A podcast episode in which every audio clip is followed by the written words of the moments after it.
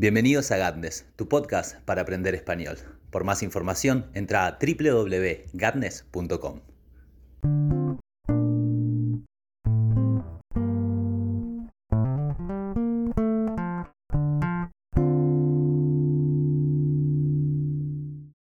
Bienvenidos a Gatnes, tu podcast para aprender español. El día de hoy vamos a estar tratando sobre festejos, sobre festejar y sobre todo sobre los festejos del Día de la Primavera y del Día del Estudiante. Todo esto surge como acostumbramos a hacer por estos lares de nuestro vocabulabras en el cual nuestro personaje hablaba un poco sobre los festejos del mm, Día del Estudiante el Día de la Primavera oportunamente. Lo que vamos a hacer es escuchar nuevamente el vocabulabras para tener un poquito de trasfondo y saber de qué estamos hablando. Así que los dejo con el vocabulabras de esta semana, así pueden escucharlo. Y los encuentro del otro lado del audio. Gracias por estar acompañándome. La verdad que me siento honrado de su presencia y eh, me resulta increíble y muy muy grato que les llame la atención y aprendan conmigo el español. Eh, nos vemos del otro lado del audio. Los dejo con el vocabulabras. El Día de la Primavera en Argentina es también el Día del Estudiante. A nuestro personaje siempre le ha parecido que esto no puede ser así por pura casualidad. Con festejar solamente uno de los dos, no habríamos llegado a tener un día tan especial. Por eso se festeja a los estudiantes junto a la primavera, que se asocia al color, la juventud y el amor. En esos días hay que asistir a la escuela, pero solo para jugar, compartir comidas, bailar y estar como en un gran recreo. Estudiar, o más bien aprender, se parece un poco a la primavera en que nos sentimos a gusto haciéndolo, ocupándonos en ello. Como nuestro personaje ama aprender y se siente muy a gusto haciéndolo, este día a él le calza perfecto y aunque se duela vagamente de que no sea también el día del saber, lo disfruta montones. Estamos nuevamente del otro lado del audio. Y lo que podemos escuchar es que nuestro personaje es muy fanático de los estudios y entonces le gusta el Día del Estudiante, pero al parecer le gusta mucho más la primavera. ¿Qué sucede? En Argentina hay una preferencia por la primavera. ¿Cómo lo podemos saber? De una sola manera. Lo sabemos porque Nadie jamás en la vida te va a decir feliz invierno, feliz verano, feliz otoño. La única estación que se festeja es la primavera, feliz primavera. Y es porque de alguna forma después del invierno, que es frío, que es incómodo de vivir y que nos recluye en nuestros hogares, haciendo difícil que salgamos afuera, cuando vuelve la primavera estamos todos muy contentos porque sabemos que tenemos nuevamente esa oportunidad de estar cara a cara con la naturaleza y cara a cara con otras personas disfrutando de mm, las ciudades, de los campos y del mundo en general. Además, a mí me parece que no hay estación más placentera a los sentidos, a los cinco sentidos, que la primavera. Porque mm, si estamos caminando por la calle y de repente sentimos el aroma de un jazmín en flor. Y mm, es arrobador uno siente que eh, es arrastrado hacia los cielos en una fricción que no es tal y que es llevado como por una fuerza invisible eh, al éxtasis.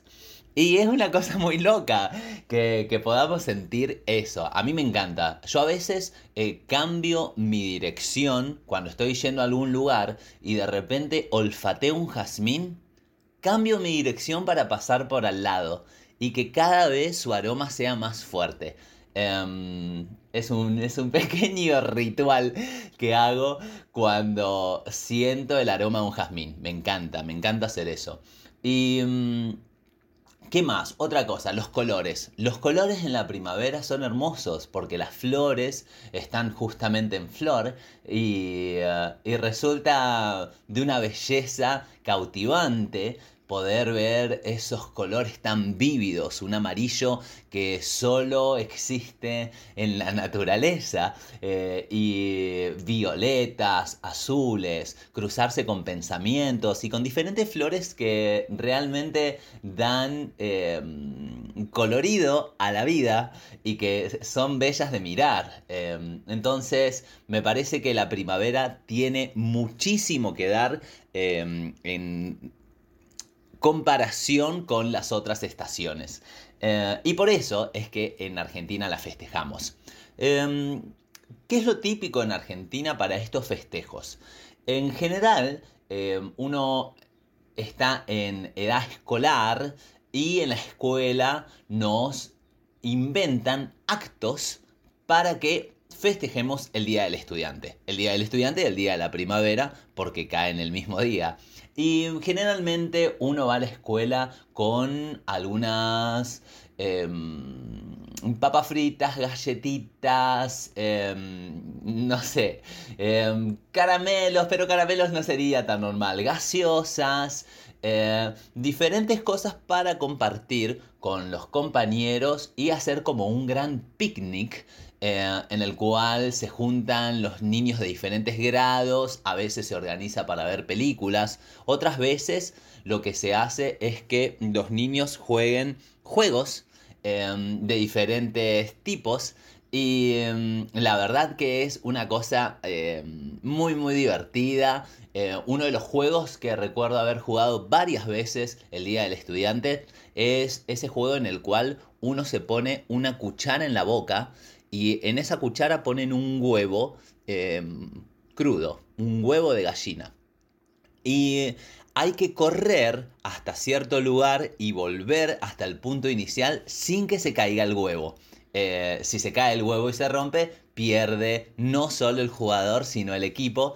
Y entonces hay que hacerlo con mucho cuidado y es muy divertido. Pero uno de los rituales que más llaman la atención de estos festejos, o por lo menos para mí, es este de ir al colegio con alguna comida o bebida para compartir con los demás y tener este espacio para interactuar con personas que en general Em, no interactuamos. Los cursos son grandes, hay muchos niños y si bien todos se conocen, em, siempre hay nuestros predilectos, siempre hay em, aquellos que son nuestros favoritos y entonces nos juntamos con nuestro grupito, con nuestros amigos, pero esos días es eh, especial la llegada a otros. Y Está bueno también porque uno comparte lo que, lo que trajo de la casa y si, a alguien lo festejan porque está muy rico lo que trajo, se siente orgulloso y, puede ser una, un buen recuerdo. Em, a mí me pasó cuando estaba en primer grado, em, creo que tenía 6 años cuando estaba en primer grado, que em, para el Día del Estudiante teníamos que llevar algo de comer. Por alguna razón u otra, mi mamá no había podido comprarme eh, las galletitas, se había hecho muy tarde, ya eh, no se podía salir a comprar, no sé qué había pasado, pero decidió, en vez de que lleve algo comprado, hacer ella unos pancitos dulces para que comparta en el aula.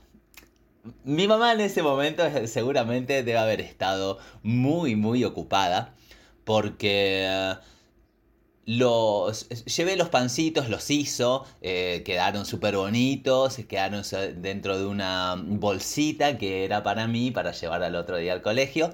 Y recuerdo que estábamos sentados sobre un mantel en un aula y yo dejé eh, al lado de unas gaseosas abierta esa bolsita donde estaban mis, mis pancitos dulces eh, para que todos se sirvan y pudieran comer eh, lo que quisieran. Quien quisiera un, pastelito de esos, uno de esos bollitos, podía sacar y comerlo. Y mm, nadie, nadie comía mis bollitos, a nadie le llamaba mucho la atención. Em, pero bueno, a mí no me importaba, yo estaba comiendo papas fritas, comiendo galletitas y comiendo de todo un poco. Y ni siquiera yo había probado mis propios eh, pancitos dulces. Em, en un momento un chico que se llamaba Gabriel eh, toma de la bolsa uno de mis bollitos. Yo estaba que no podía más estar en mí de lo feliz de que finalmente fueran probados los bollitos que mamá había cocinado con tanto, tanto amor. El hecho es que cuando le da el primer mordisco pone una cara horrible como diciendo, ¿quién me mandó a probar eso si nadie los tocaba? ¿Por qué fui yo? Eh, ¿Por qué tengo un destino tan adverso? Y cosas por el estilo. Eh, y pregunta inmediatamente, ¿quién trajo estos bollitos?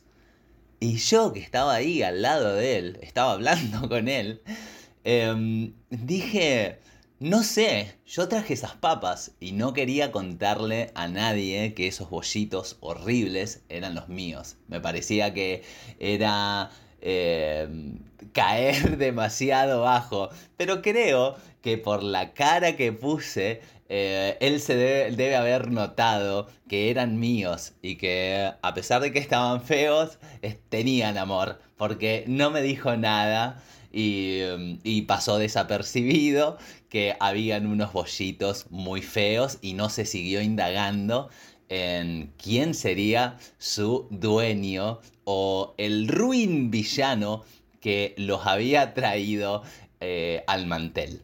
Eh, esa es una de las cosas más divertidas que, mm, pasaron eh, en uno de los festejos en mi niñez. Em, pero los festejos después en el secundario se volvieron muchísimo, muchísimo más divertidos, me parece.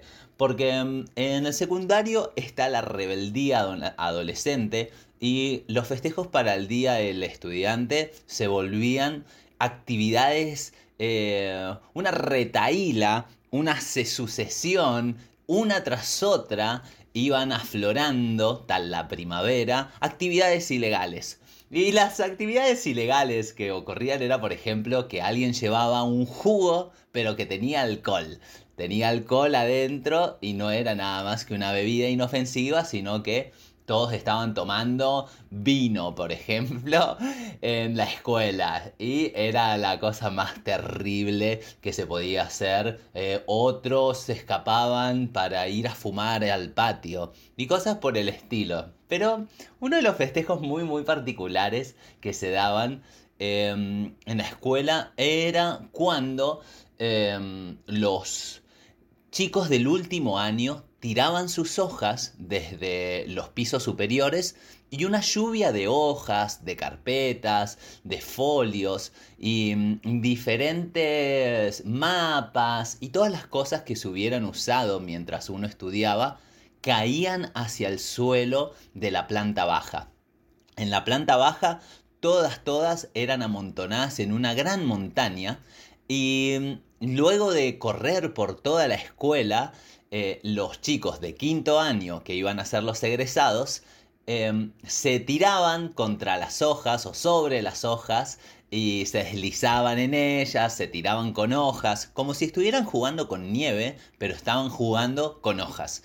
Y em, en general es un momento de, mucha diversión porque se los ve exaltados, eh, corriendo, saltando, em, haciéndose chistes, tirando a alguien a las hojas que no quiere saltar. Y mm, eso es algo que se hacía en mi secundaria y era muy, muy divertido.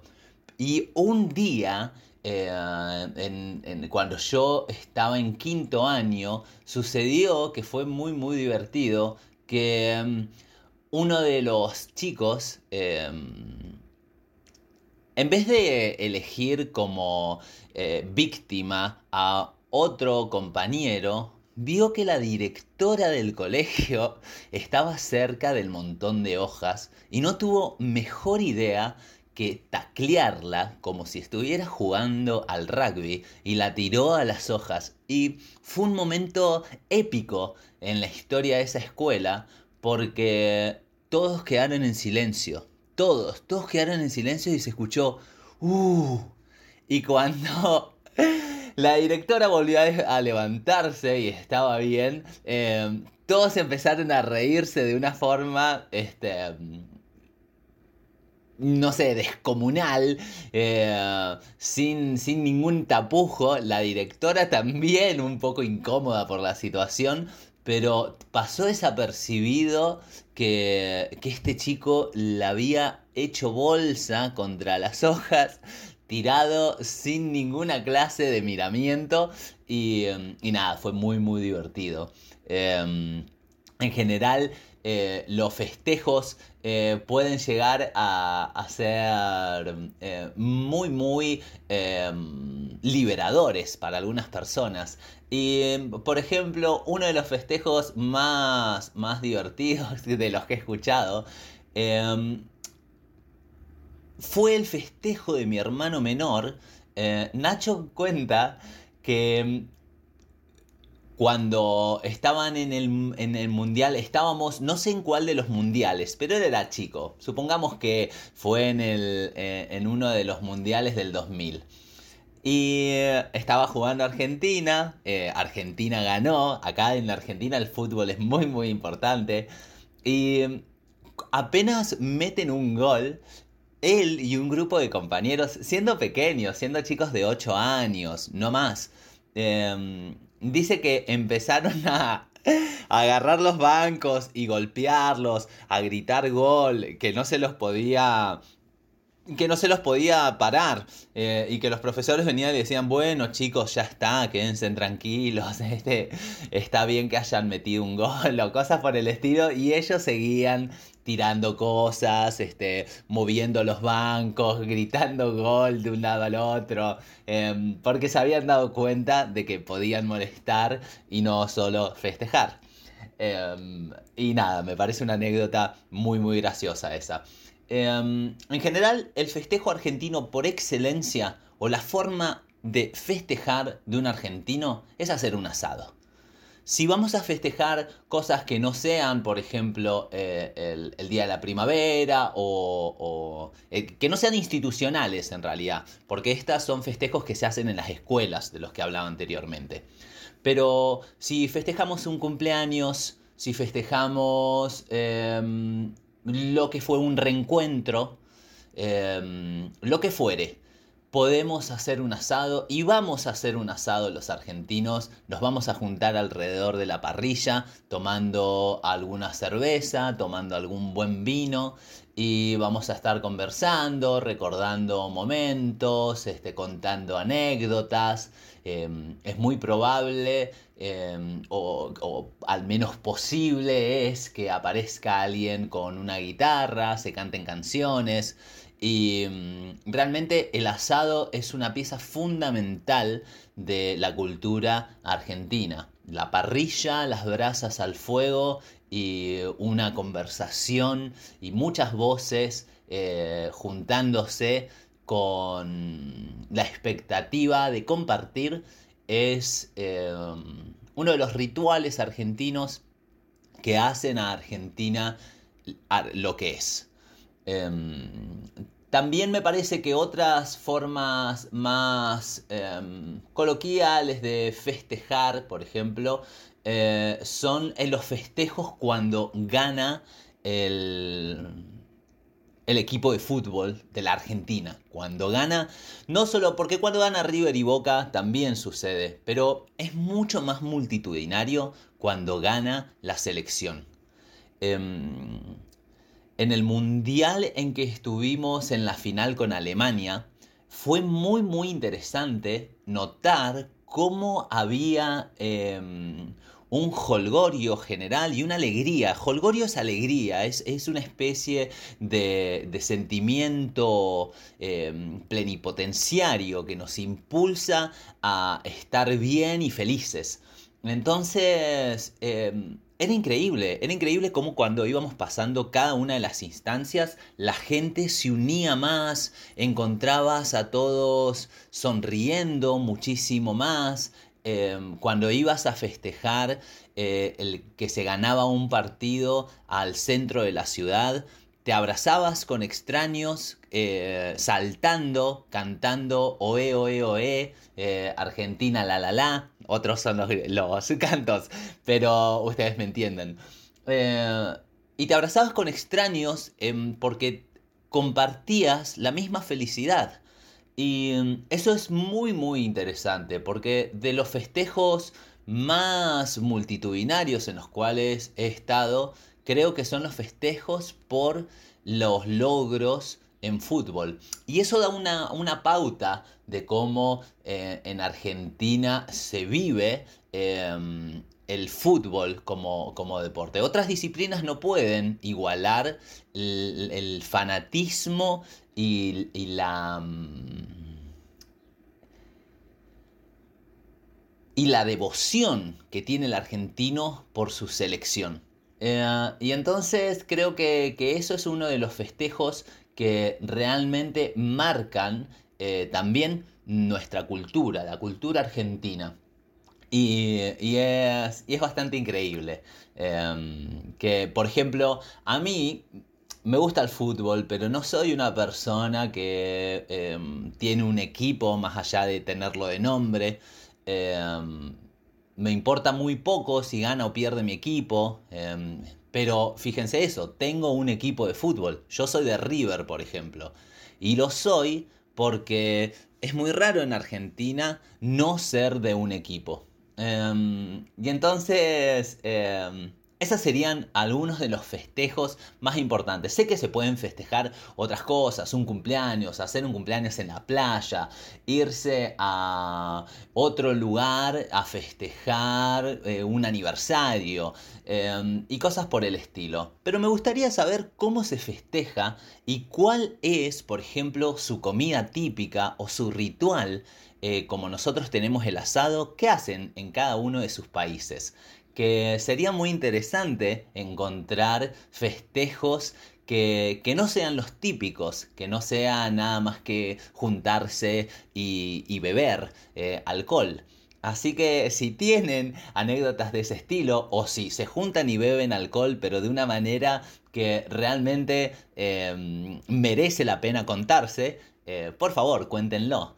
Acá los voy dejando y espero que esta semana sea genial para ustedes y que estén muy bien en general. Recuerden siempre que si su madre les hace unos pancitos dulces para llevar a la escuela, antes de llevarlos a la escuela hay que probarlos.